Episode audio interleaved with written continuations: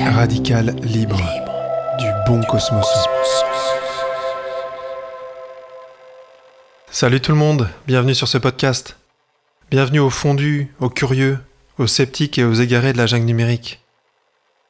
Une écologie rationnelle. Ouais, bon, un peu mon peu le titre, hein. En même temps, je peux pas couper ici à l'exercice du réquisitoire. Je vais donc faire cet épisode en forme de profession de foi, ou plutôt de non-foi d'ailleurs pour appeler tout le monde à la raison et l'humilité, en particulier ceux qui font de la recherche de solutions à la catastrophe écologique leur priorité absolue. Je vais vous inviter, un peu solennellement, à une grande prudence. Au-delà du sentiment que tout un chacun peut développer, spontanément ou sous une quelconque influence, au-delà de son intime conviction, de son intuition, de sa religion, au-delà de ce quant à soi inaliénable que je respecte beaucoup, je veux alerter sur le fait que poser le problème écologique qu'on rencontre aujourd'hui sur le plan spirituel ne résoudra rien. Une religion de la nature version 2.0, avec un N majuscule pour souligner son caractère consacré, ne peut pas être une solution politique pour l'avenir et sera sans aucun doute contre-productive. Mais développons un peu. Quel est l'état des lieux déjà? La société moderne que nous connaissons s'est émancipée au cours des derniers siècles d'un carcan spirituel et intellectuel verrouillé par le pouvoir et le dogme religieux. Catholique en l'occurrence pour la France. Certains ont eu le courage de se déjouer de cette censure totalitaire, et les lumières ont fini par briller. Alléluia Vous me pardonnerez ce petit pied de nez. Diderot et d'autres ont ainsi pu convaincre, par l'expérience, et en contraste absolu avec la longue histoire de névroses intellectuelles qui les ont précédés, qu'un acquis de connaissance était bien plus bénéfique à l'humanité qu'un acte de foi.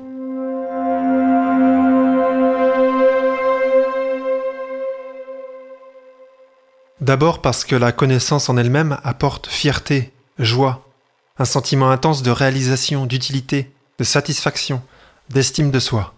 Quand un acte de foi imposé par une communauté permet certes l'intégration de l'individu à celle-ci, mais surtout sa soumission. Il empêche toute curiosité, tout désir de savoir, tout élan d'exploration et de découverte. C'est son principe même d'ailleurs. Il fournit clé en main une idée préconçue et figée du monde et de la vie, dont il interdit la moindre remise en question. L'individu est alors enfermé dans un rôle de récepteur et de vecteur passif de la doctrine. Aucune imagination, aucune créativité, aucune liberté ne lui sont finalement permises. Tout ça est à la fois d'une arrogance et d'une tristesse absolue. Ensuite, au-delà du bonheur de savoir, la connaissance du monde et de l'humain apporte des observations, des idées, des perspectives, des solutions pour améliorer nos vies, nos sociétés, notre condition humaine. Les Lumières ont ainsi initié un mouvement de rationalisation progressive du monde, en prouvant à chaque étape que l'acquisition de connaissances à l'aide de la science peut mieux expliquer le monde et améliorer la vie que n'importe quel précepte religieux.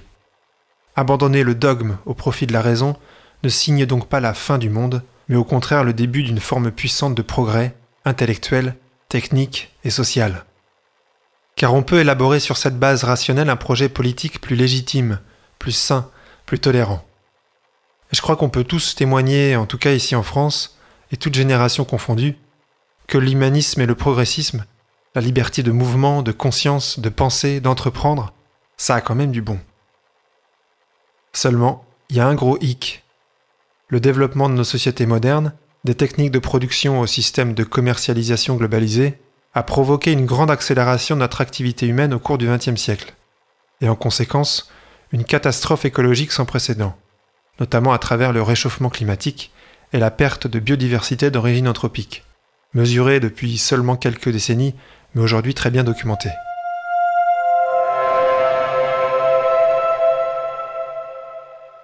Et ça ne va pas s'arrêter là, car l'inertie du système est puissante. Le désir de progrès technique et social est toujours intact dans nos sociétés développées, et ces conditions de vie privilégiées appellent évidemment les populations les moins favorisées au même développement, au même confort. C'est bien normal. Le progressisme dont nous avons bénéficié est positif sur beaucoup de plans, aux échelles individuelles comme collectives. Tout le monde en rêve, et ça tombe bien en un sens. Il a dans son ADN cette vocation universaliste mais il a aussi, par son assise technico-industrielle gigantesque, des conséquences délétères du point de vue écologique. C'est notre parc de machines. Notre costume d'Iron Man dont parle bien Jean-Marc Jancovici. Et c'est le dark side du progressisme, très clairement. Tout l'enjeu politique aujourd'hui est donc de proposer un progressisme plus sobre et préservatif sur le plan écologique.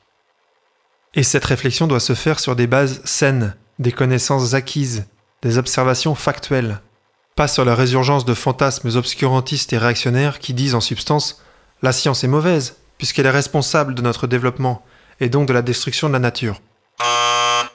C'est faux.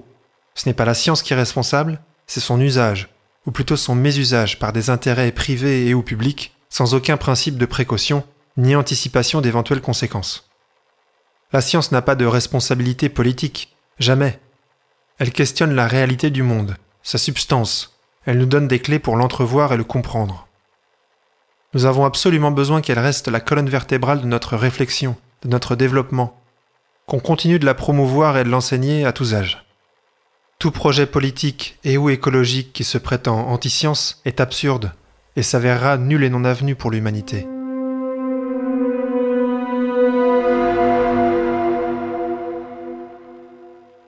S'abandonner au romantisme de la nature peut paraître beau, rassurant, très séduisant sur le plan émotionnel et esthétique.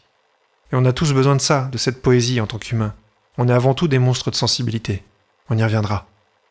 Mais beaucoup de mouvements écologistes diffusent et exploitent à dessein ce doux rêve-là. En premier lieu, l'anthroposophie de Rudolf Steiner. Alors, ne soyons pas dupes. On a ici affaire à un renouveau religieux, pas à un projet politique sérieux.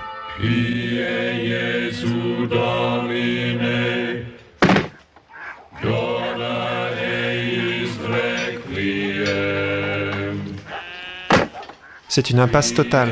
Il y a bien mieux à faire. En l'occurrence, imaginez, dans le contexte de plus en plus contraint qui nous est promis, un progressisme viable et même enviable. Mesuré, sensible, solidaire. Audacieux et néanmoins soucieux de sa subsistance, aujourd'hui et demain, ici et ailleurs. Dans la suite, on verra l'apport ambigu de la connaissance dans notre relation au monde. S'il est globalement très positif et éclairant, il peut aussi nous jeter dans un trouble total. Et ça, les prosélytes de tout poil adorent. Merci de votre écoute. À bientôt. D'ici là, prenez bien soin de vous et de votre petit monde. Radical, libre, du bon cosmos.